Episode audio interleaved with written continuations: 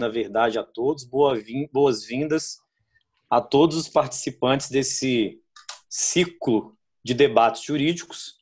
É, esse ciclo, na verdade, para quem não me conhece, né, a maioria aí já foi meu aluno, mas de qualquer forma, eu sou o professor Alneir Maia.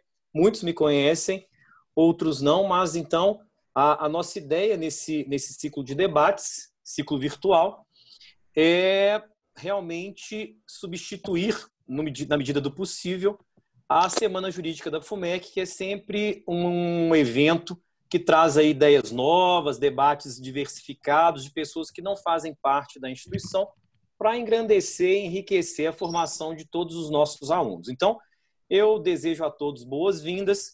Esse evento, depois de gravado, ele vai para o canal do YouTube da FUMEC e também é, vai se transformar em podcasts, tanto da OAB quanto do Caminhar Direito. É, eu agradeço imensamente a participação do professor Leonardo Avelar Guimarães, que é advogado criminalista, ele é mestre em Direito Processual pela PUC Minas, professor da PUC Minas e da Escola Superior de Advocacia da OAB de Minas, e também coordenador da pós-graduação Lato Senso em Ciências Penais do IEC da PUC Minas também. Então, em meu nome, em nome de toda a organização e da própria FUMEC, eu agradeço muito a participação do professor Leonardo Guimarães. É, e dando sequência para poder, em nome da própria FUMEC do curso de Direito, é, conduzir ou pelo menos participar dos trabalhos, professor Daniel Firmato vai nos é, falar um pouco a respeito da Semana Jurídica e dessa, dessa nossa ideia, desse nosso projeto. Bem, boa tarde a todos. É um prazer é, revê-los né, por meio desse, dessa reunião virtual.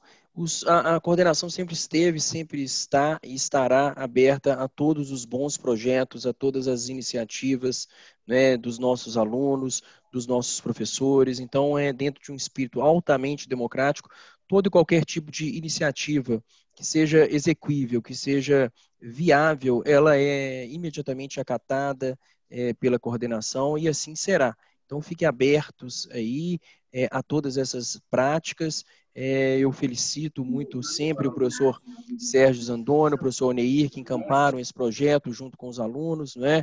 É, com a Ana Clara, com o Lucas, né? É, o Pedro também é, que já tem esse projeto do, do Caminhar Direito e agora é, estando à frente aí dos, do ciclo de debates jurídicos, que nós teremos esse apenas o início de vários outros é, que virão, que seguirão em sequência, da qual todos estarão estão desde já convidados, sempre discutindo temas atuais, temas é, é, instigantes da nosso, do nosso momento, do, do tempo de direito que nós vivemos, do tempo jurídico ímpar pela qual nós estamos formando e passando é, pela história. Né? Então, parabenizo a, a todos, é, felicito a escolha do, do, nosso primeiro palestrante, professor Leonardo é, Avelar, seja muito bem-vindo, é, mesmo de forma remota aqui, a essa nossa casa. E o sucesso é, em seus projetos, seus propósitos, e que o evento hoje seja o primeiro de muitos que seguirão. Muito obrigado. Então, dando sequência propriamente, sem muita formalidade, que a ideia nossa era mais essa mesmo, né? menos formalidade e, e, permitir a todos uma interação, inclusive pelo chat. Quem quiser fazer perguntas a respeito do tema, que é o acordo de não persecução penal, é, pode fazer as perguntas através do chat. É, nós vamos anotar e, e, na medida do possível, dentro do tempo, colocar para o professor Leonardo Guimarães tratar do assunto. Então, de imediato, eu passo a palavra para o professor Leonardo Guimarães, a quem eu agradeço novamente o convite, de pronto aceitou o convite, e então vai nos brindar aí com essa temática que é o acordo de não persecução penal.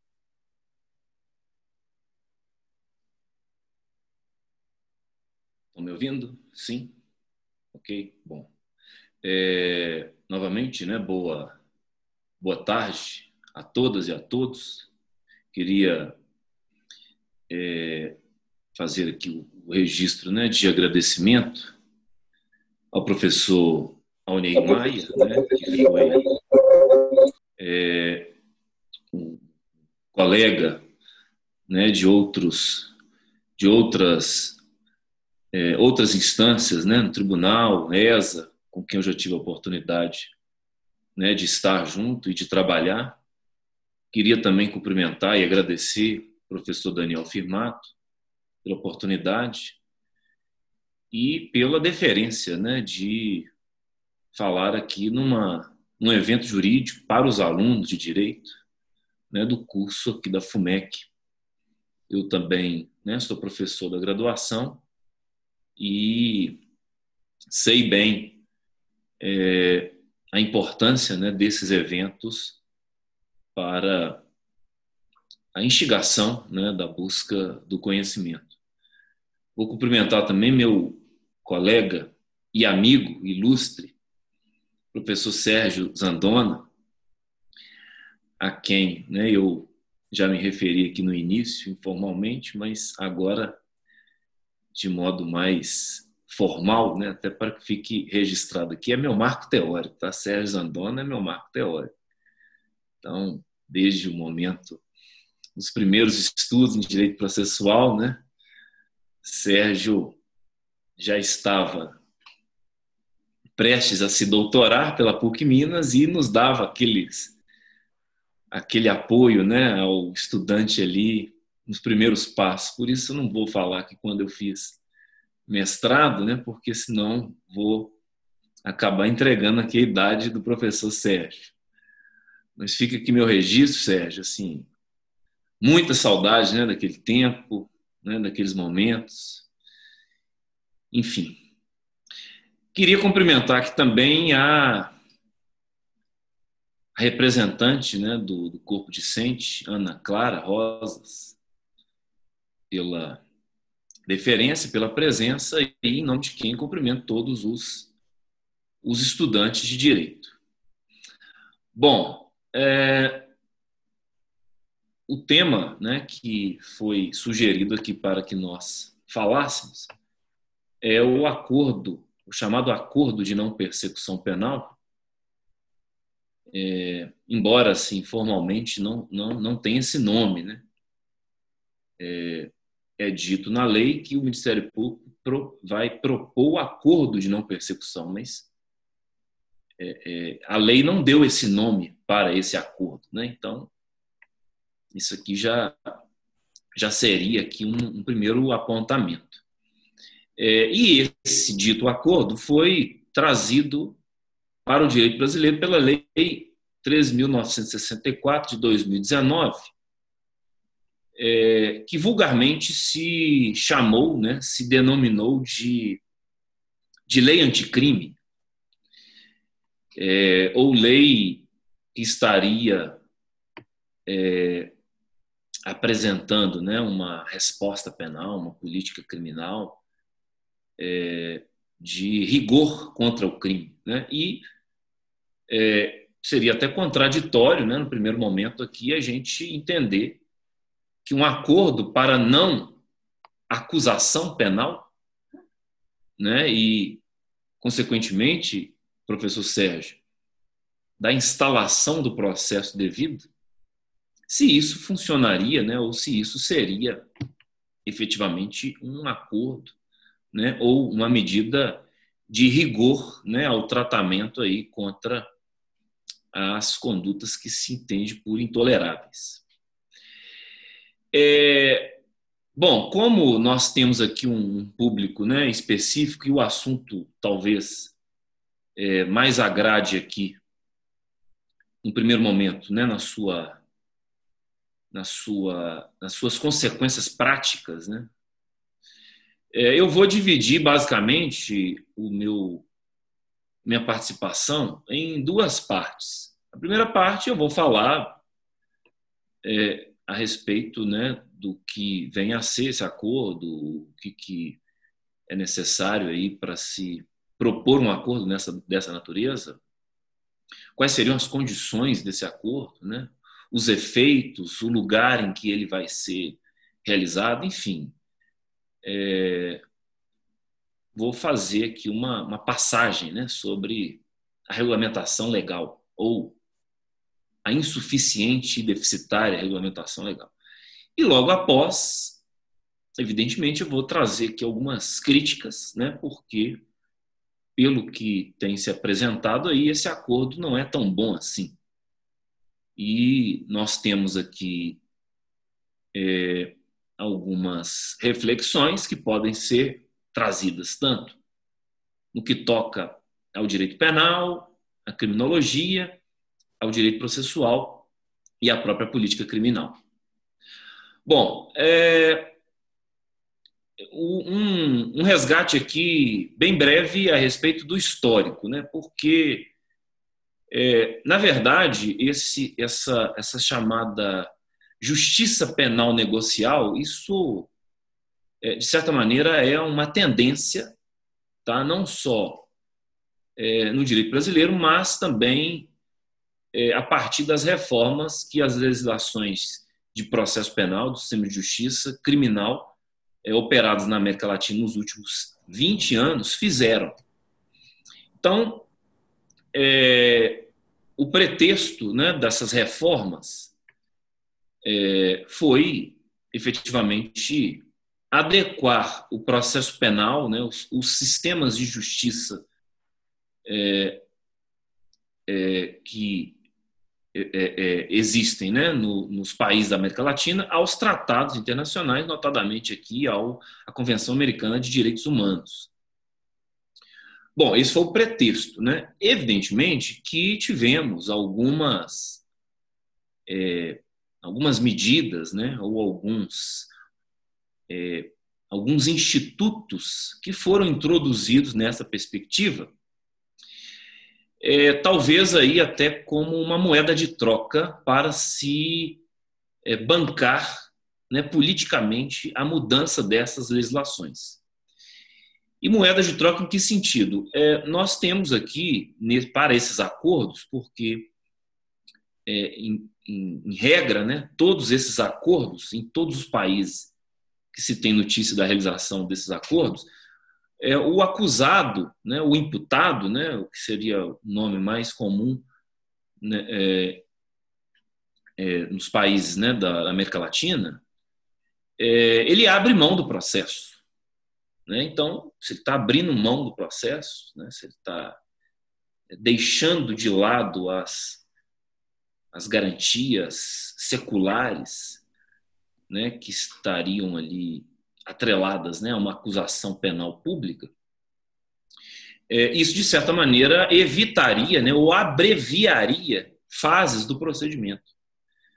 Daí porque, em alguns países, por exemplo, no Chile, no Uruguai, na Argentina, na Colômbia, no próprio Paraguai, no México, dá-se o nome a esses acordos de procedimento abreviado.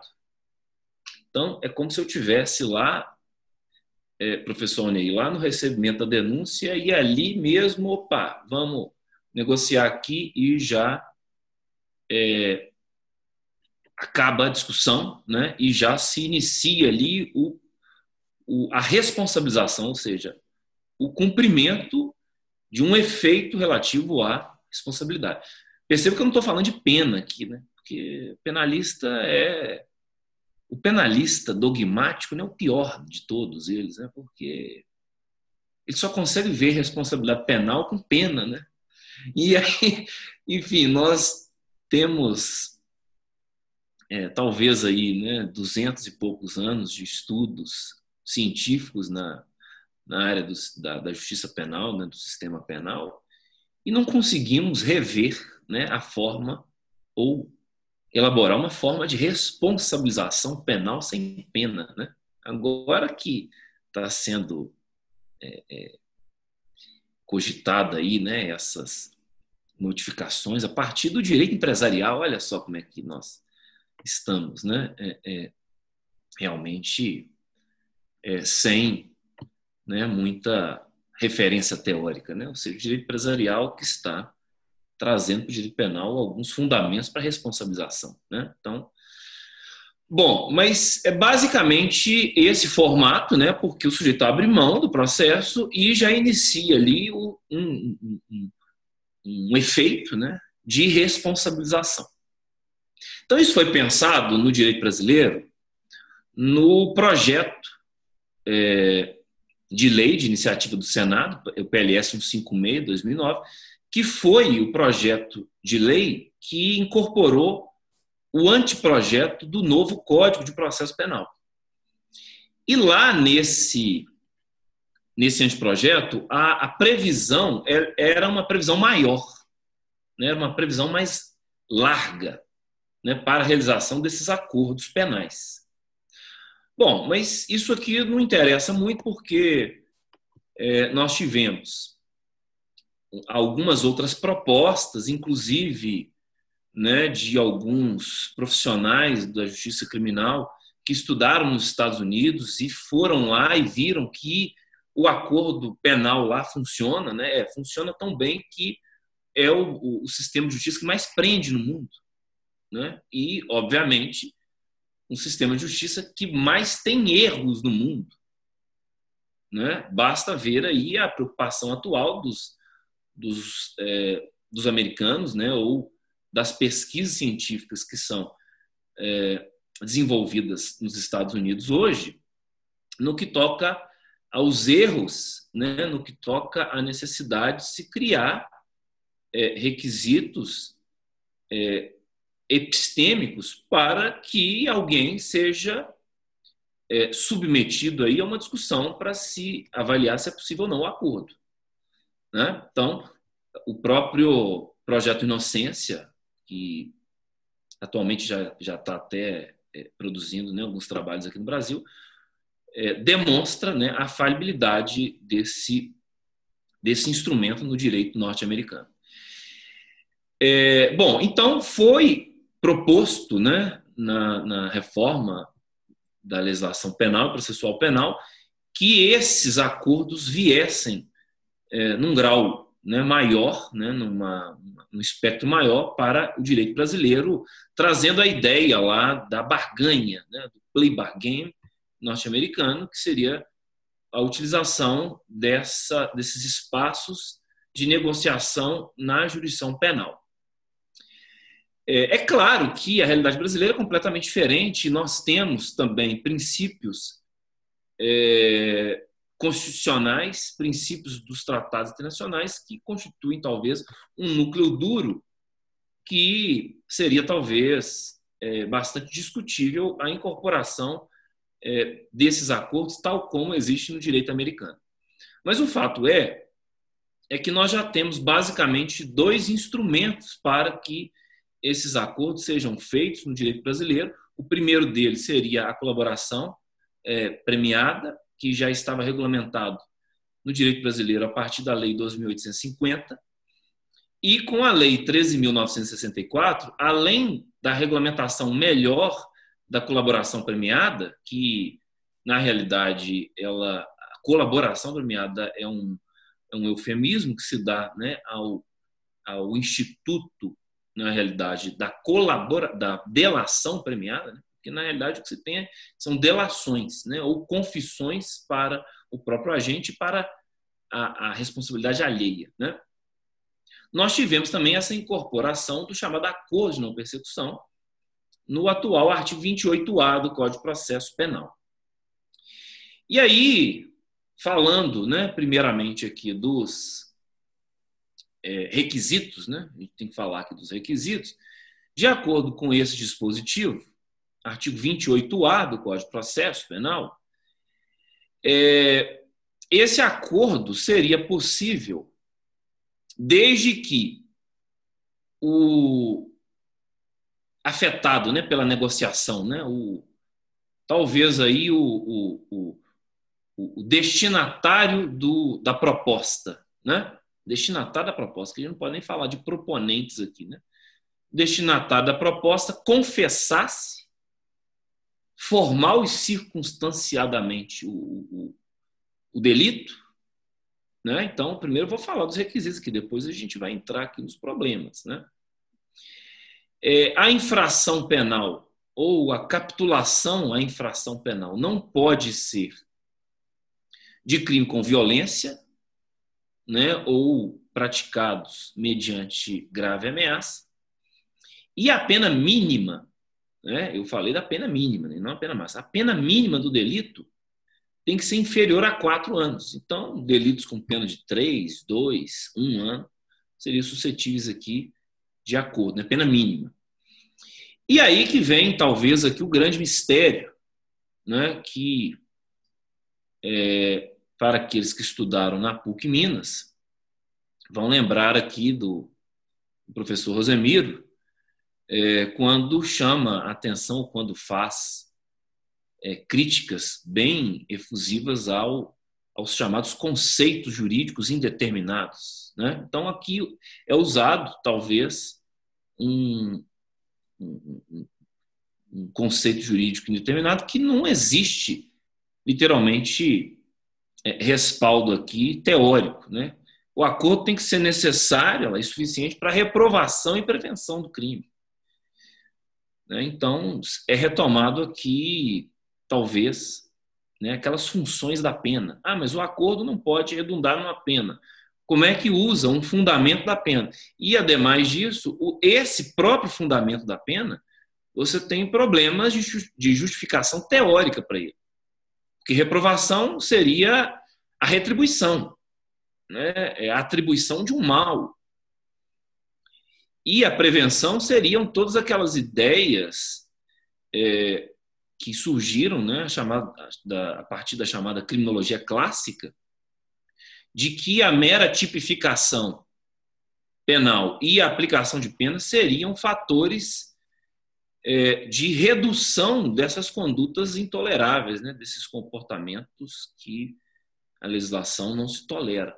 Então, isso é muito discutido né, em, em estudos de direito penal e também na criminologia, e a, a lei vem e faz referência a esse, é, a esse, a esse termo aqui, que é esse conceito jurídico indeterminado, porque a gente não sabe o que é, é necessário, suficiente para reprovar e prevenir, enfim. O que seria isso? Né? Bom, aí eu vou fazer a crítica, evidentemente, criminológica daqui a pouco para mostrar como é que isso aqui pode ser usado contra alguém. Né? O mesmo dispositivo nos incisos né? inciso 1, 2, 3, 4, 5, vai estabelecer aí as condições do acordo. Ou seja, quais são os efeitos do acordo. Então, veja, primeiro, eu tenho que estar apto a fazer parte do acordo. Segundo, eu, eu tenho que estar é, de acordo com aquilo que se estabelece como cláusulas do acordo. Né? Então, o primeiro deles é a reparação do dano, a restituição da coisa à vítima evidentemente, se tem dano e se tem também vítima. E aí, até um primeiro, uma primeira observação que né? a maioria dos crimes hoje na legislação brasileira são crimes de perigo. Ou seja, então, esse dispositivo aqui, ele não se aplica, né? É, o inciso 2, que é renunciar voluntariamente a bens e direitos indicados pelo Ministério Público como instrumento, produto ou proveito do crime, é, então, aqui, evidentemente, que tem que ter essa pertinência né, de que esses bens ou poderiam ser, talvez, objeto de busca, apreensão ou até mesmo do sequestro né, e do perdimento posterior. É, no 3, que é o prestar serviço à comunidade, né, e que seria aqui equivalente a uma pena restritiva de direito, que nós temos já no direito brasileiro. Né? É, o 4, a prestação pecuniária, né? ou seja, uma, um pagamento que eventualmente seja feito ou para a vítima ou entidade pública, né? definida pelo juízo é, da execução penal. E talvez aqui um problema, né? olha só, que a gente é, trabalha, e tanto em direito penal, né? nós colocamos a legalidade penal como uma barreira intransponível do, é, do Estado é, é, frente à liberdade humana, né? frente à liberdade. Agora, ver o inciso 5 parece que revoga o princípio da legalidade, né? porque atribui aqui ao Ministério Público a possibilidade de impor qualquer condição né, que o Ministério Público entender como proporcional e compatível com a infração imputada. Então, peraí, mas é, você não estuda aí lá no primeiro nos primeiros passos é, no estudo do direito penal que a legalidade penal veda a chamada criação de penas é, aleatórias, né? penas ad hoc, né? penas de exceção, penas criadas para o caso. Então, enfim, nós temos aqui essa possível possível é, criação de penas para o caso. Né? Então, veja, qual que vai, vai saber como, que pena que vai ser aplicada nisso aqui. Né? Então, isso aqui já tem um, é um outro problema que nós poderíamos apontar aqui. Bom, é, eu não vou falar aqui das vedações, porque na realidade, todas elas, eu não vou falar de todas as vedações, é, porque parece que os requisitos já excluem algumas, muitas infrações penais, né? Ou, ou não, né? O fato de ser considerado aqui a, ou de, de, da infração necessariamente é, não ter, não poder ser, né? De, com violência ou grave ameaça, e né, aquela outra previsão de que tem que ser necessário o acordo para reprimir ou para prevenir, enfim. É, mas eu vou chamar atenção para um deles aqui, né, que está previsto no parágrafo 2, inciso 2. Se o investigado for reincidente ou se houver elementos probatórios que indiquem conduta criminal habitual, reiterada ou profissional, exceto se insignificantes as infrações pretéritas. Olha, esse aqui eu tenho um pouco de dificuldade de de interpretar isso aqui, porque o que, que ele está chamando de reincidente? O reincidente é porque ele já tem duas condenações anteriores e ele já é, em razão, por exemplo, da segunda reincidente, e ali o acordo né, seria, digamos assim, a terceira. Né? Então, enfim, não sei o que, que é isso aqui. Para mim, seria isso, porque você só tem o status de reincidente desde que você seja condenado definitivamente por um outro crime após a prática né, de um delito anterior e desde que não tenha aquele interregno é, temporal que estabelece é, o artigo 62, 63 do Código. É, bom, mas talvez o problema se agrava quando se fala que esses elementos probatórios que indicam conduta criminal habitual, reiterada ou profissional. O que, que é isso? Né? Porque, veja, nós não estamos trabalhando aqui, nós não estamos fazendo essa discussão no processo, não. E aí, é, eu queria chamar atenção para isso aqui. Né? Talvez os estudantes é, vão fazer a seguinte pergunta agora.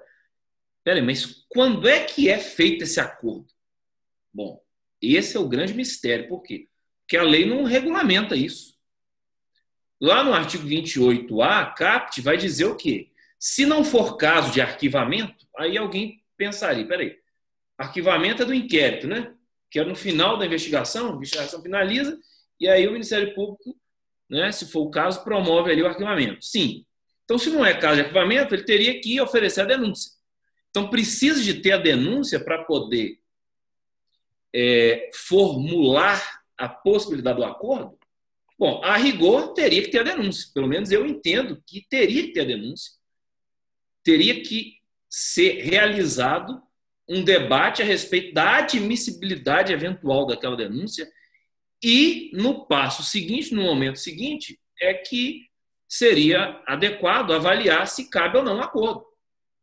Por quê? Porque senão vai acontecer aquela, desculpa a expressão que eu vou usar aqui, mas é essa expressão, não tem outra no lugar, não. Aquela patifaria que acontece no juizado especial criminal, em que se propõe as transações penais até para fato sem relevância criminal. E às vezes eles aproveitam ali de uma deficiência é, cognitiva do caso, ou seja, como a investigação ela é, ela é parca, né? ela é simplificada, né? Às vezes não se tem nada ali, nem mesmo para se poder acusar e está se propondo transação penal. Né? Bom, qual seria então, professor, a grande, talvez a grande sacada, o grande momento dessa lei? Talvez aqui, né, para se poder é, é, é, evitar esse quadro. Bom, nós tínhamos que ter aqui, professor Sérgio, professor Ney, um momento definido no sistema de justiça brasileiro chamado fase intermediária. Com a inclusão do chamado juiz de garantias, esse foi um passo. Seria possível que a gente fizesse essa fase intermediária. Porque nos sistemas que eu conheço, tanto no Uruguai, Chile, México, você tem uma audiência para discutir se a denúncia pode ou não ser admitida. E quando o membro do Ministério Público está nessa audiência, ele diz: olha, eu tenho elementos aqui para levar o caso a julgamento, mas eu vou propor aqui um acordo. Está aqui na audiência, com contraditório, e o juiz das garantias vai falar na audiência, mesmo porque ele teria que avaliar se seria cabível ou não essa acusação. Então, esse é o problema. Ah, mas pelo dispositivo, alguém poderia falar, pelo dispositivo do artigo 28A, parágrafo 4 a homologação do acordo ela se dá perante o juízo numa audiência. Sim. Mas aí veja, o que eu estou colocando aqui é de modo contrário. Seria o Ministério Público acusa e propõe um acordo. E ali a defesa vai falar, num momento talvez né, chamado aqui metodologicamente de fase intermediária, para se saber, olha, eu quero assumir esse processo, por quê? Porque essa prova ilícita, eu vou demonstrar a fragilidade desses elementos de investigação que estão aparelhando aqui essa acusação, ou eu quero aceitar esse acordo para me ver livre dessa situação. Então veja, então veja, o que eu estou propondo aqui é o contrário. E aí, literalmente, eu eu tenho que dizer isso, porque se eu não sei quando que esse acordo vai ser feito, né, que tenho 15 é, anos de experiência na justiça criminal, sou professor da PUC Minas há 10 anos, enfim, como é que o aluno que está tendo contato com esse assunto aqui pela primeira vez agora, o assunto é novo, vai saber? Ah, mas os tribunais, os ministérios estão regulamentando isso aí por portaria, por resolução, enfim. Estão. Mas aí você sai de um estado, vai para o outro, ou muda aqui o espaço né, de, da, do, da jurisdição penal, né, e você não sabe como que a coisa está sendo feita. Porque, em alguns casos, a, a própria defesa, olha só, que inversão de, de, de, ordem aqui, a própria defesa está provocando, eu vi os colegas da Defensoria Pública já é, se manifestando nesse sentido, a própria defesa provoca que o Ministério Público propõe um acordo. Peraí, mas isso aqui, a rigor, deveria ser proposto pelo Ministério Público. Né? Enfim. Então, o momento é muito. A regulamentação, pelo que eu estou tentando colocar aqui, ela é muito ruim, muito precária, não estabelece a ordem do procedimento, quando que seria isso, né? quando que seria isso, e literalmente coloca aqui essa possibilidade de disso ser feito perante é, o juiz, né, para fins tão somente de homologação do acordo. Então veja, e a etapa lá preliminar, por exemplo, de negociação das próprias cláusulas do acordo? Porque isso aqui pode envolver um debate, uma discussão. E aí? Qual é o espaço para isso? Qual o momento disso? Né? A lei não trata. A lei não trata. E agora, nós temos uma outra discussão decorrente dessa aqui, por quê? Porque, na minha opinião, em razão da previsão, ou seja, qual que é o efeito, né? O professor Alnei, na nossa conversa preliminar sobre esse assunto, ele me perguntou, mas qual seria o efeito positivo do acordo de persecução penal? Para mim é só um, mas aí nós temos que é, é, transpor aqui os outros problemas que eu vou apontar também. É o que está previsto lá no parágrafo 13. Né? Um dispositivo com tanto de parágrafo desse não podia ter sido, não podia dar coisa boa. Né? Cumprido legalmente o acordo de não persecução, o juízo competente decretará a extinção da propriedade. Ou seja, o efeito é esse aqui, o único efeito positivo, não vai ter pena. Ah, não vai ter pena formalmente falando como pena. E, consequentemente, o sujeito não pode ser considerado né, para fins futuros como incidente, enfim. Então, basicamente seria isso. É, isso me leva a, a, sustentar, e aí eu acho que eu vou, eu vou finalizar aqui, Alnei, é, e nas, nas perguntas, né, com os debates aqui, aí eu vou introduzir nas críticas, que basicamente é, seria esse aqui o formato tá, de, de é, é, discussão, né, proposta e requisitos e o lugar da homologação do acordo, mas essa lei, para mim, é uma lei penal. Pera, mas afetou o código de processo, né? porque eu não trabalho com aquela dicotomia norma, pen, norma penal, norma processual, norma mista, né? como seria o intermediário, não. Para mim, eu tenho normas do sistema penal. Então, toda norma do sistema penal que, de certa maneira, vai facilitar ou não a persecução penal, e evidentemente que eu, eu coloco aqui a reboque disso a pena, né, eu trato como norma penal. Então, essa norma penal, para mim, essa é uma norma penal para mim, sobretudo porque importa na extinção da punibilidade, daí porque eu vou ter que aplicar a ela o efeito da legalidade penal, que é a retroatividade. E aí vem a segunda pergunta, né? Até onde vai a retroatividade? para o caso que já foi proposto, já tem denúncia, o caso em andamento, o caso que está no tribunal via recurso, para o caso que está lá no STJ, para o caso que já transitou em julgado, mas o sujeito cumpriu a pena, e às vezes até para aquele que já cumpriu a pena. Por quê? Porque ele pode retirar o status de reincidente eventualmente no crime posterior pelo qual ele foi condenado. Né? Então isso aqui não foi tratado e evidentemente essas respostas aí elas terão que ser dadas é, a partir da é, aplicabilidade desse novo dispositivo que não foi pensado no sistema de justiça brasileiro, que não foi debatido com ninguém, né? inclusive o assunto relativo aqui à confissão, que vai dar que vai dar um problema assim enorme, vai dar um problema danado essa questão dessa confissão aqui, porque o que se pensou para essa confissão foi evitar outros processos, no sentido da responsabilidade ficar registrada, ficar consignada para outras áreas de direito, né, que não a área penal. E aí o sujeito vai lá, confessa, reconhece ali a sua punibilidade, por exemplo, né, a sua responsabilidade, e aí ele não cumpre o acordo. E aí? Como é que vai ser feito ali aquela, aquela confissão? vai valer para ele posteriormente. E a confissão quando ele delata outro? Ela pode ser usada contra os outros, né?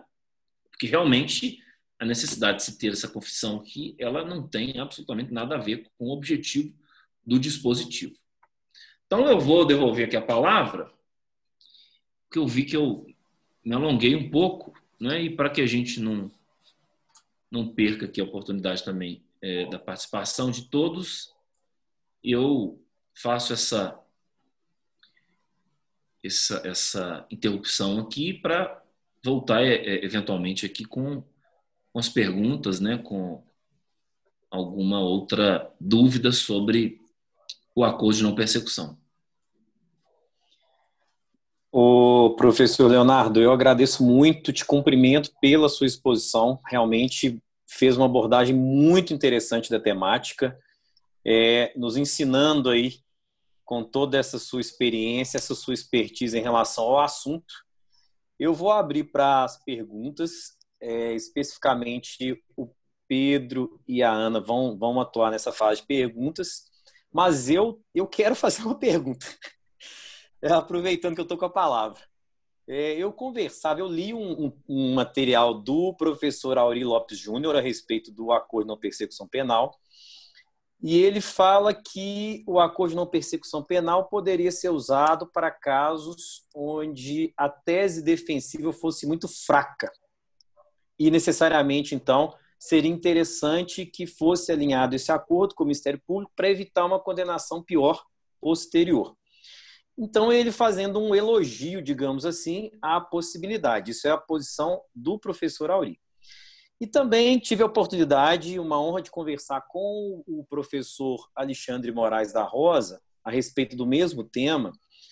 E ele fala também da questão da mensuração da pena, porque é, é possível trabalhar, então, balizas de redução e de aumento de pena para poder é, verificar a incidência ou não do acordo de não persecução penal. Aqui em Minas, principalmente, é, o Tribunal de Justiça ele é muito é, cauteloso com a utilização dessas penas em perspectiva, né? não tem a pena em concreto. Então, eu queria te perguntar o seguinte: as duas perguntas já aproveitando o ensejo e fomentar o debate. É, essa questão da tese defensiva, da fraqueza dela, é realmente interessante para o acordo de não persecução penal? E segundo, como é que fica essa questão das penas em perspectiva, já que o TJ, estou tratando o TJ de Minas, que é um assunto mais regionalizado, no que, já que ele não gosta de trabalhar com essas penas é, é, hipotéticas, digamos assim. E o acordo exige isso.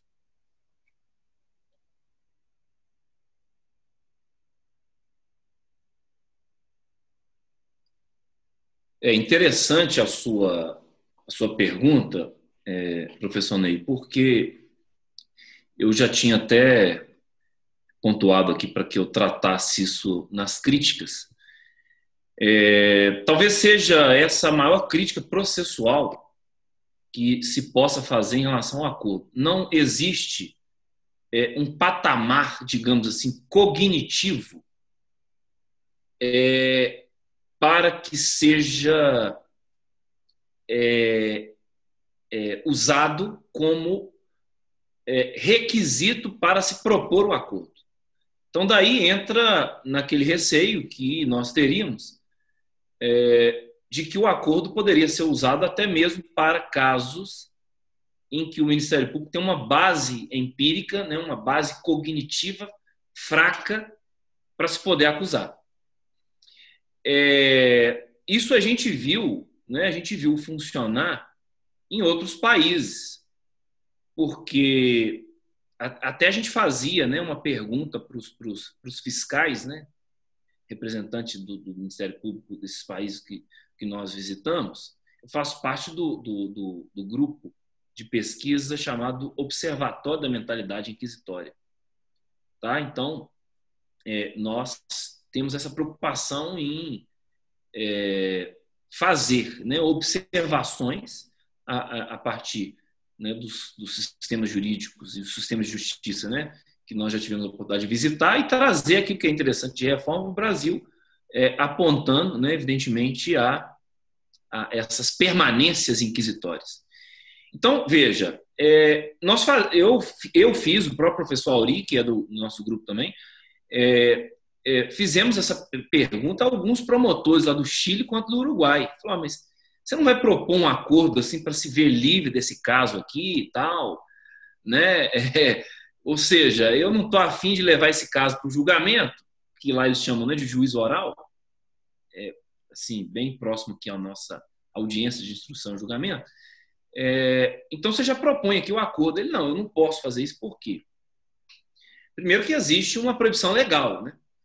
E segundo, que eu percebi assim, um compromisso ético, porque ele não acusa sem ter uma base empírica para poder acusar, porque senão já seria um caso de arquivamento.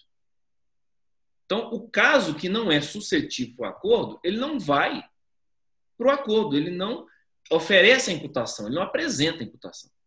Então, talvez isso aqui é que nós teríamos é, que trabalhar melhor até professor Sérgio, não sei se você lembra do João Porto, nosso colega lá na pós-graduação, promotor lá de Goiás. É, o João Porto escreveu uma tese interessante, apesar dele é, é, é, ser do Ministério Público, ele, ele sustentou uma tese que causou né, um certo problema dentro do próprio Ministério Público. Porque a tese dele era da necessidade do Ministério Público fundamentar o que ele chamou de provimento acusatório. Então, veja, eu, o, o, o, promotor, a promotor, o procurador, o procurador, quando oferecesse a denúncia, ele tinha que dizer por que, que ele teria elementos para poder levar o caso a julgamento. E aí, de certa maneira, ele viabilizava ali o contraditório nesse momento da fase intermediária. Então, era isso que, é isso que falta para nós. Na realidade, é, nós estamos estudando aqui o acordo de não persecução e estamos vendo os problemas que podem decorrer.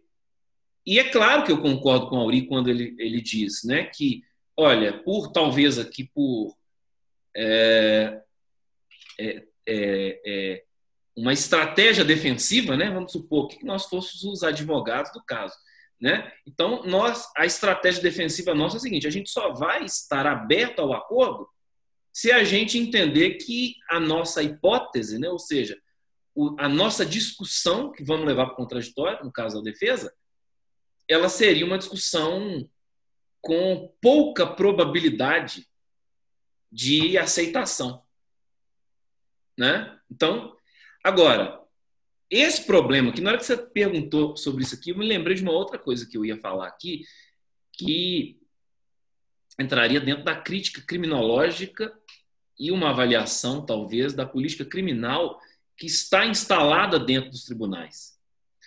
Porque olha só, Ney, uma das formas de coagir que alguém aceite um acordo é quando se exagera na acusação. É quando se exagera na acusação. Então, por exemplo, olha, eu posso restringir a sua liberdade é, com uma pena de até 10 anos. Então, aceita esse acordo aqui que né? Bom, consequentemente, eu tenho que trabalhar também com a realidade do sistema de justiça no Brasil. Porque quem serão os afetados pelo acordo? Porque você já colocou aqui que o próprio a própria orientação interpretativa dos tribunais já, de certa maneira, excluem alguns que não serão suscetíveis ao acordo. Então, eu já tenho uma seletividade ali dentro mesmo das chamadas agências punitivas que compõem essa criminalização secundária, que é quem interpreta, que é quem vai propor a acusação, que é a polícia. Né? Então, veja, eu não consigo te responder isso. Como é que nós vamos interpretar aqui essa pena mínima, né, digamos assim, se eu tenho concurso de crimes? Isso não está sendo tratado lá, porque, veja, a orientação dos tribunais era de incidir a pena máxima, né? sempre a pena máxima. Mas o acordo fala da pena mínima. E o próprio, a, própria formatação desse acordo já exclui a chamada criminalidade baixa, criminalidade é, é, é, é, trazida aí né, como criminalidade violenta, porque está vedado dos chamados crimes é, com violência e grave ameaça. Então, a quem será é, dirigido esse acordo? E uma terceira, um terceiro eixo aqui que a gente tem que considerar também dentro da criminologia e dentro dessa avaliação seletiva, você imagine quem são os defensores? Eu, você e Zandona. Três professores. Bom, eu vou defendê-lo bem e eu vou saber do risco, se o cara ser acusado ou aceitar o acordo. Agora, essa é a realidade dos acusados no nosso sistema de justiça, né?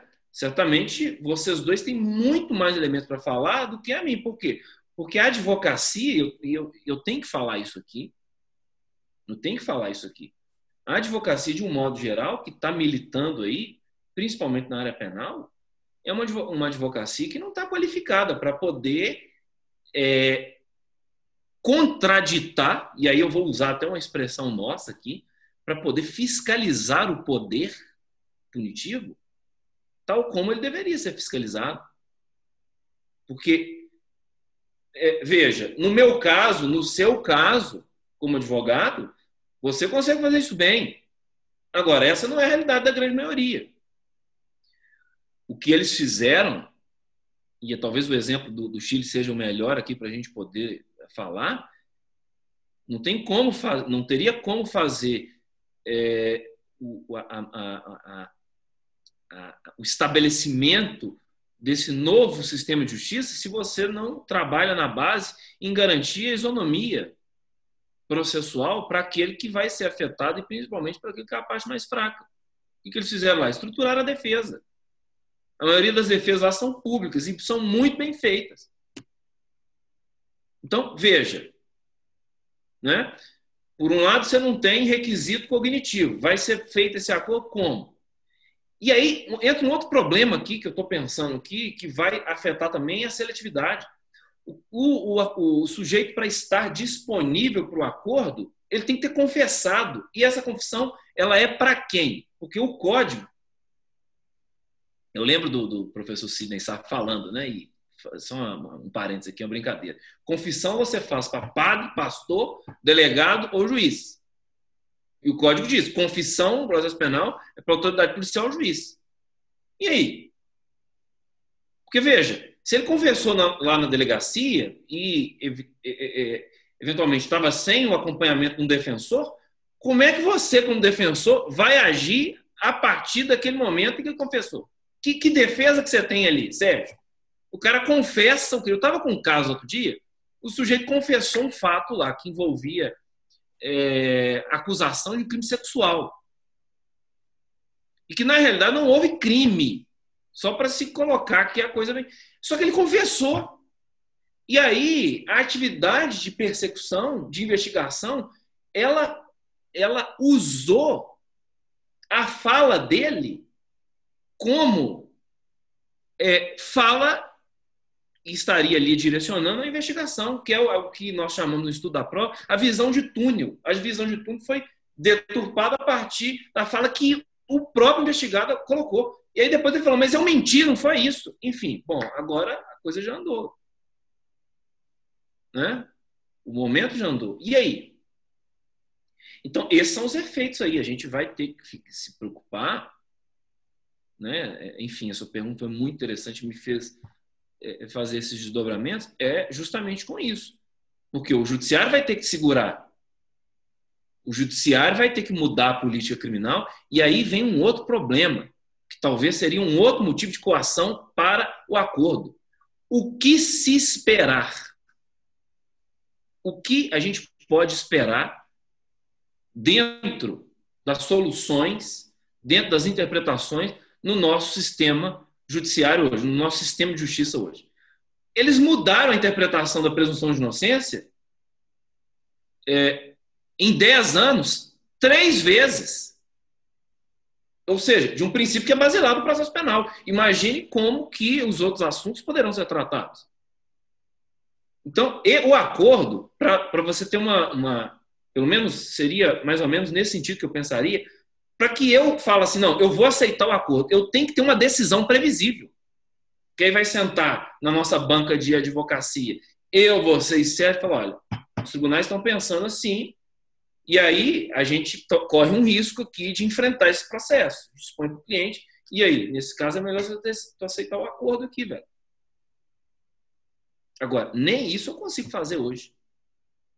E aí, na minha opinião, como crítica criminológica, isso vai ser mais um motivo de coação para se aceitar esses acordos. Agradeço a sua resposta e vou colocar aí o pessoal, então, os meninos, para poder também participar, tanto o Pedro quanto a Ana, que também tem é, questões a fazer. Por favor. É, boa noite a todos presentes. Agradecer a exposição do Dr. Leonardo. Professor, eu gostaria de saber uma opinião do senhor por qual razão que foi inserido no acordo de não persecução penal a, a confissão, sendo que outros institutos, como na transação penal e na suspensão condicional do processo, não é exigido essa confissão do acusado?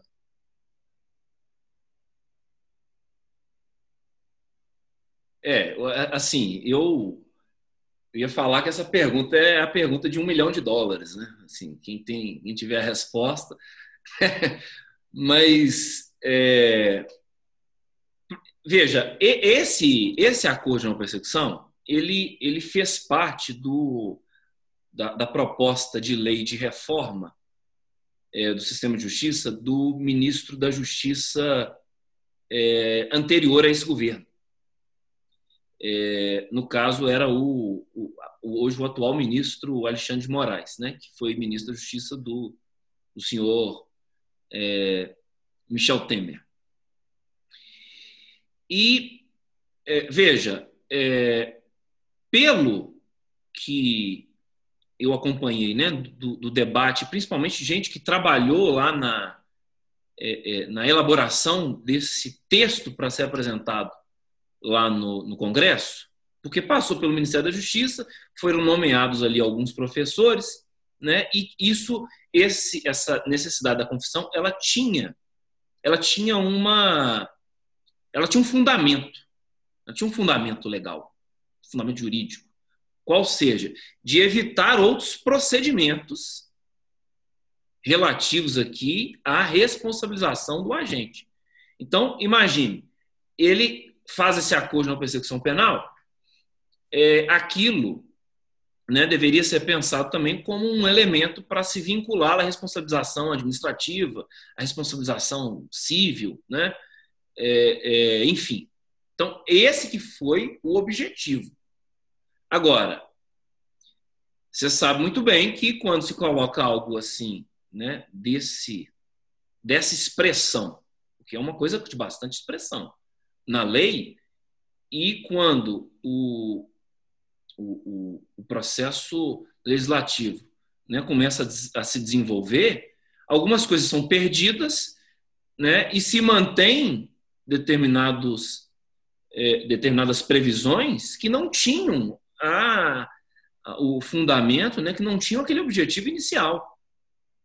Né? Então, assim, veja, é, hoje eu não consigo, talvez, eu não consigo te explicar esse a necessidade dessa confissão é, para além né, de uma tentativa aí de é, encurtamento da investigação pública, é, às vezes até mesmo é, de uma, uma tentativa que é hoje também é, bastante é, é, frequente no nosso direito processual e penal, que é a chamada privatização das investigações criminais. Né? Porque hoje, é, efetivamente, se o sujeito fala antes, né, se ele coloca ali a, a, a sua a ideia, né, a, sua, a sua hipótese, né, vamos assim dizer, é, primeiro, né, ele larga primeiro, né? ele chega primeiro e pode se conseguir, até mesmo usando as instituições oficiais, para se poder chegar a uma conformação, pelo menos é, é, é, efêmera, ali, precária daquela hipótese. Né? Antes dessa lei, assim, no curso lá de, de, de advocacia criminal da ESA, eu falo para os alunos né, que são advogados, estão enfrentando aí o poder penal, né, enfim. Fala, olha, gente, quando a polícia não tem o que fazer, quando a investigação não tem onde chegar, o que, que eles fazem? O foco passa a ser o investigado. Ou seja, eles estão reproduzindo aquela técnica norte-americana de investigação chamada método Reid, que é uma técnica de se obter confissões. Ou seja, direciona toda a força coercitiva da persecução e da investigação sobre o sujeito. Eu, eu já cheguei a falar isso diretamente para alguns é, é, é, persecutores, né, vamos dizer, alguns integrantes aí das agências de persecução. Esqueçam os acusados, esqueçam o investigado, esqueçam o imputado, esqueçam o suspeito. Vocês têm hoje mecanismos muito mais é, é, é, é, eficientes de conseguir reunir uma base empírica contra alguém. Né? Mas, então, veja, o que, que isso vai gerar aí? Eu já estou vendo o que, que isso vai gerar. Ou seja, a quem isso vai produzir um efeito é, da inexistência do processo, porque na realidade o que se pensou foi justamente que ele estivesse ali, às vezes, ciente que se ele encarar o processo, ele corre um risco, e ele, opa, peraí, vou ficar por aqui. Né? Um dado que talvez impressiona é que lá no sistema de justiça criminal chileno, 70% dos casos se resolve por acordo. Se resolve por acordo. Né?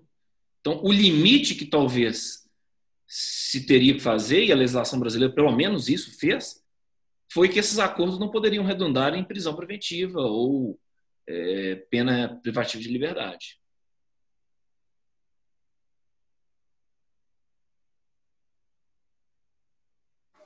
Ana? Boa noite a todos. Primeiramente, eu queria agradecer a presença do professor Leonardo. Está sendo um prazer ouvi-lo discorrer sobre o acordo de não persecução penal. E a minha pergunta, na verdade, vai ser uma pergunta que eu vou extrair aqui do chat. A gente está com algumas perguntas.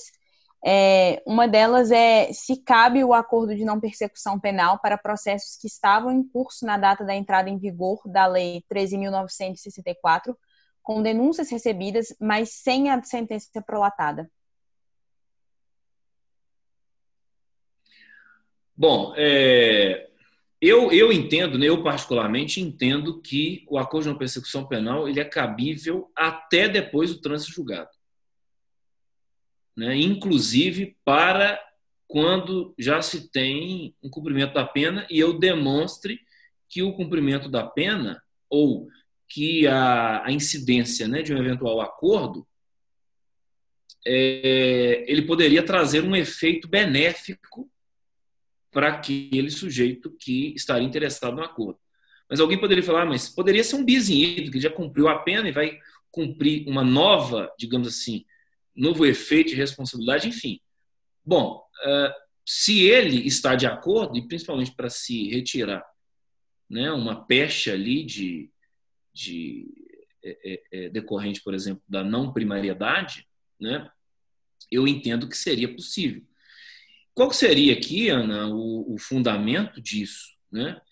Porque, veja, eu trabalho aqui a partir da, das ideias né, do professor Jorge Figueiredo Dias, que é um professor catedrático é, da Universidade de Coimbra, o sistema penal como um sistema integrado. Então, está submetido aos rigores e aos efeitos do princípio da legalidade toda a norma de direito penal material, de direito processual e de execução penal. Então, essas normas compõem o sistema integrado das, do chamado sistema penal.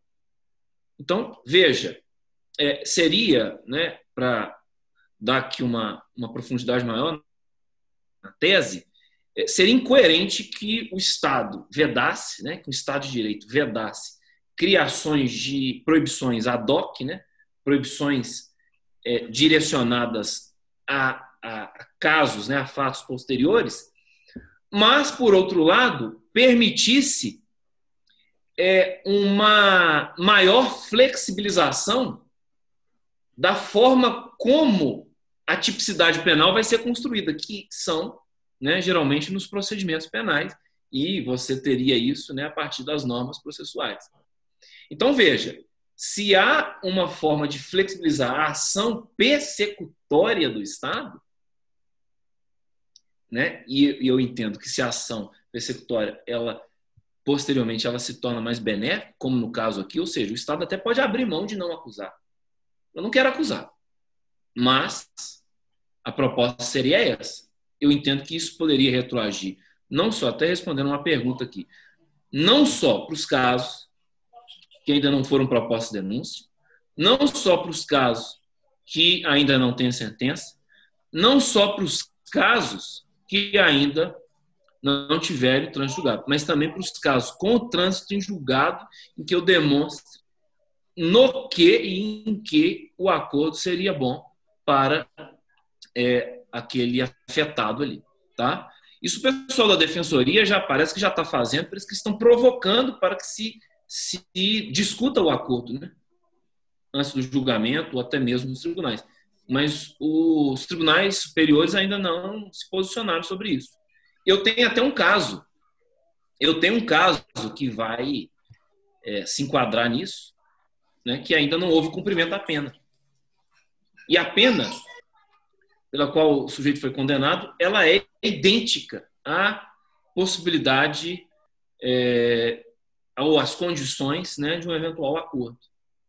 Tá? Então, a tese aqui entraria, é, é, ou a justificativa seria a partir do sistema integrado é, do sistema, do próprio sistema penal, que abrangeria aqui todas as, as normas que atuam, né, ou que incidem aí para a, a, a possibilidade de se restringir o direito de liberdade. O assunto é muito interessante. Inclusive, eu combinei com o professor Leonardo que a gente poderia ficar aqui até mais ou menos umas 11, meia-noite tratando o assunto. O problema é que tem aula às 19 horas agora, né? O pessoal vai ter aula agora às 19. Então, a Ana, que está de olho aí no chat, o, Pedro, se quiser fazer mais uma perguntinha só, por conta da aula, não por conta do professor Leonardo, que está disponível até meia-noite, já está acertado com ele, mas a aula vai atrapalhar o nosso esquema aqui, entendeu? Então, se você puder fazer mais uma pergunta para a gente encerrar, Ana, porque senão vai acabar invadindo o horário da, da aula aí do pessoal, por favor. Tem mais uma aqui sobre em situações já transitadas em julgado, como o professor entende ser possível, teria que haver concordância do MP para, abre aspas, substituir, fecha aspas, a pena já aplicada pelo acordo? É, eu, assim, eu estou diante de verdadeiras bolas de prego aqui, né, é, Sérgio? É, é, bom, gente, é, o acordo ele tem que ser proposto pelo Ministério Público. Ele tem que ser proposto pelo Ministério Público. Então, assim, nós teríamos que é, inventar aqui um procedimento de provocar que o Ministério Público faça o acordo né, e inicie ali as tratativas para o acordo e, posteriormente, ele seja homologado. Agora, nós teríamos aqui um outro problema. E se eu provoco essa discussão lá? Então vamos supor, né, esse exemplo aqui. Estou lá na execução penal, sujeito transitou em julgado, sujeito é, é, é intimado para cumprir a pena. Aí eu, como defensor, opa, peraí, entrou em vigor aqui uma nova lei, foi exatamente isso que aconteceu no meu caso. Tá? Entrou em vigor uma nova lei, né? não sei se vocês estão sabendo aí dessa lei e tal, enfim. Entrou em vigor e agora é previsto o acordo. Então, eu estou afim de fazer o acordo. Eu falei basicamente isso eu estou aqui aberto ao acordo. Né? Então, o que, que o juiz fez? Ao Ministério Público. O que, que o Ministério Público disse? Não cabe o acordo. Não cabe o acordo. E aí, o que, que eu fiz? Qual que é a, a, a, o procedimento aqui que está é, é, tá sendo tratado no artigo 28A? Vai ter que ser provocado a cúpula do Ministério Público. Tem que ser provocado o órgão de cúpula. Né? Inclusive, assim, tem até um problema aqui, porque o 28 foi também alterado pela Lei é, 13.964, que passou né, a, a, a, reger a nova forma de, do arquivamento do inquérito policial da investigação. E lá está dizendo o seguinte: olha, se alguém discordar, por exemplo, no caso da vítima, vai instaurar uma instância de revisão dentro do próprio Ministério Público. Só que isso, o ministro Luiz Fux, quando né, da, da, do exercício da presidência do Supremo, agora já né, efetivamente o presidente, ele suspendeu a vigência desse dispositivo. Então está valendo, é o 28 antigo, em que o procurador falar, o procurador-geral. Então, veja, até o momento nós não tivemos uma manifestação do procurador-geral. Porque respondendo aqui a pergunta objetiva, quem tem que propor o acordo é o Ministério Público.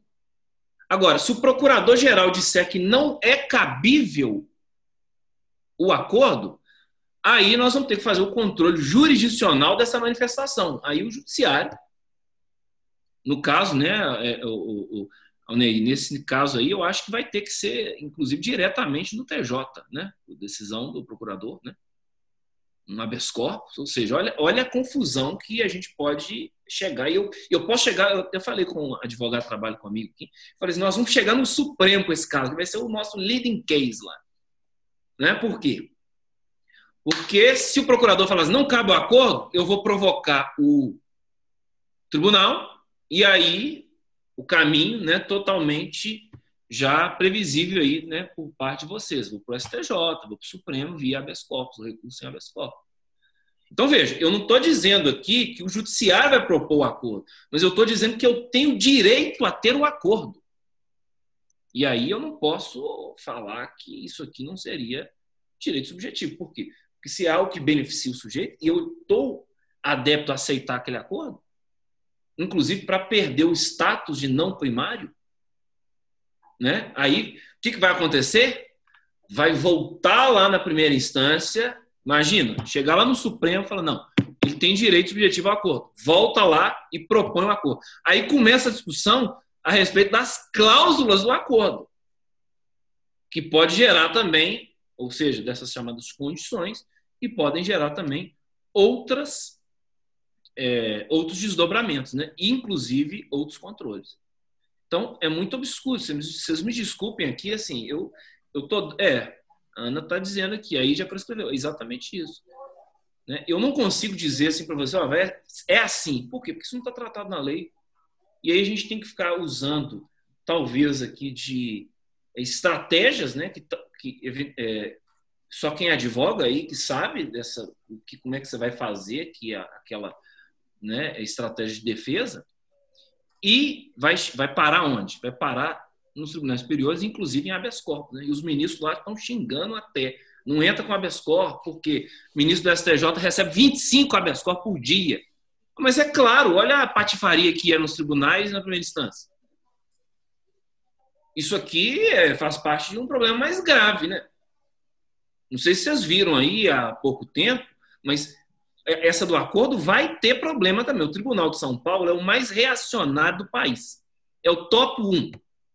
Top 1. Depois, eu tenho que dizer, é o TJ de Minas, tá? Segundo lá, o top 2 é o TJ.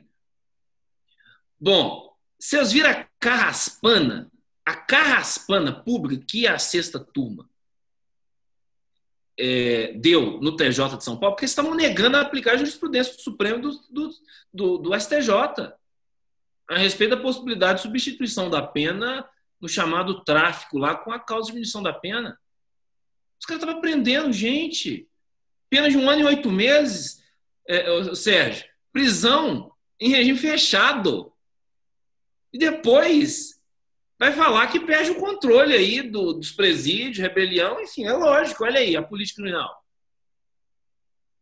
Parece que não, não tem ideia do efeito que isso pode gerar. Né? Agora, para mim, preparem-se. Preparem-se.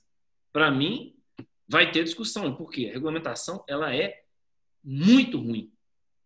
E os profissionais não estão devidamente capacitados para poderem falar disso aí. Inclusive, eu vou fazer uma. Já que eu tenho tempo aqui, um tempo em dois minutos, eu vou fazer só um registro aqui para o seguinte: fizeram aí a regulamentação, tá?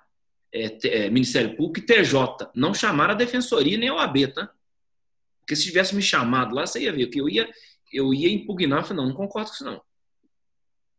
Não concordo com isso. Enfim, eu ia brincar lá de legislador, tá? Eu eu ia enfim, eu ia usar aqui é, é, porque parece um negócio curioso, né? Eles estão fazendo um procedimento e eles mesmos vão aplicar. É uma espécie de uma autotutela aqui, né? Enfim, nós vamos criar a lei, né, o procedimento aqui, a regulamentação, mas nós mesmos vamos aplicar isso aqui. Né? Enfim, não chamará a advocacia nem a defensoria pública. Ficar preocupado lá com os espaços, não, vamos criar uma sala aqui no tribunal para ter isso aqui, não sei o quê. Mas peraí, mas os problemas são esses, não. Né? Os problemas não são esses. Eles podiam ter colocado que o promotor, para poder oferecer esse acordo, ele tem que dizer que tem elemento para denunciar. E aí o João Porto, né, comprou uma briga nacional aí com o Ministério Público, certo? O que inventou de escrever uma tese de doutoramento para dizer que o promotor tinha que fundamentar a acusação. Né? Claro que ele sabia que a maioria das acusações são ineptas e sem justa causa. Ô, Léo, é, eu vou fazer igual os, os, os, tribunais fazem aí nas tentações orais, hein? Vou definir tempo agora para você, dois minutos, pode ser? Senão a gente corta seu microfone. Porque, agora, brincadeiras à parte, até porque esse, essa nossa ideia desse ciclo de debates não é ser uma palestra, é ser realmente um bate-papo mais descontraído, e é o meu perfil, o Sérgio também é mais tranquilo, os meninos e tal, mas é porque realmente está encavalando com o horário. Eu vou ver se o Schenck faz mais uma pergunta, e a gente finaliza de verdade, mas dois minutos, hein? Senão a gente corta o microfone. Igual os lá eles fazem também no, no, no parlamento, né? Ô, Shen, por favor, mais uma perguntinha rápida para o professor Leonardo, para a gente poder encerrar de verdade. Professor, uma dica rápida, igual o professor Ney falou. Como que esses novos estudantes que estão formando agora podem se preparar para a advocacia criminal com essa reforma do pacote de crime? Essa é outra pergunta, né, de um milhão de dólares, né? Bom, é... eu acho o seguinte, né? O Sérgio né, se formou basicamente na mesma escola que eu. Né? Nós temos aqui as mesmas é, matrizes, né, Sérgio, do conhecimento jurídico processual.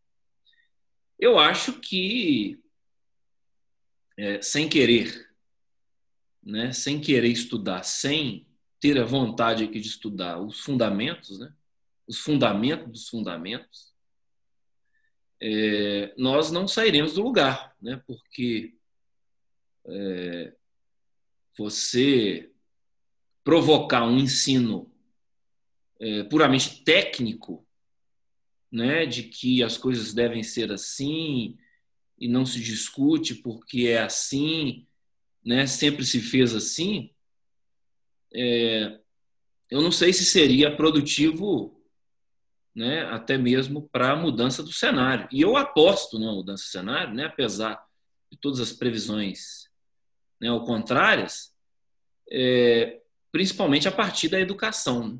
a partir da, do estudo, né, da educação continuada, né, é, das pesquisas que estão sendo desenvolvidas, né, e hoje se tem, felizmente, muitas pesquisas, a própria escola, né, em que vocês é, estudam, tem um programa de pós-graduação, né, o professor Sérgio é professor, e que é, efetivamente está preocupada também em oferecer essas respostas né, para os problemas práticos.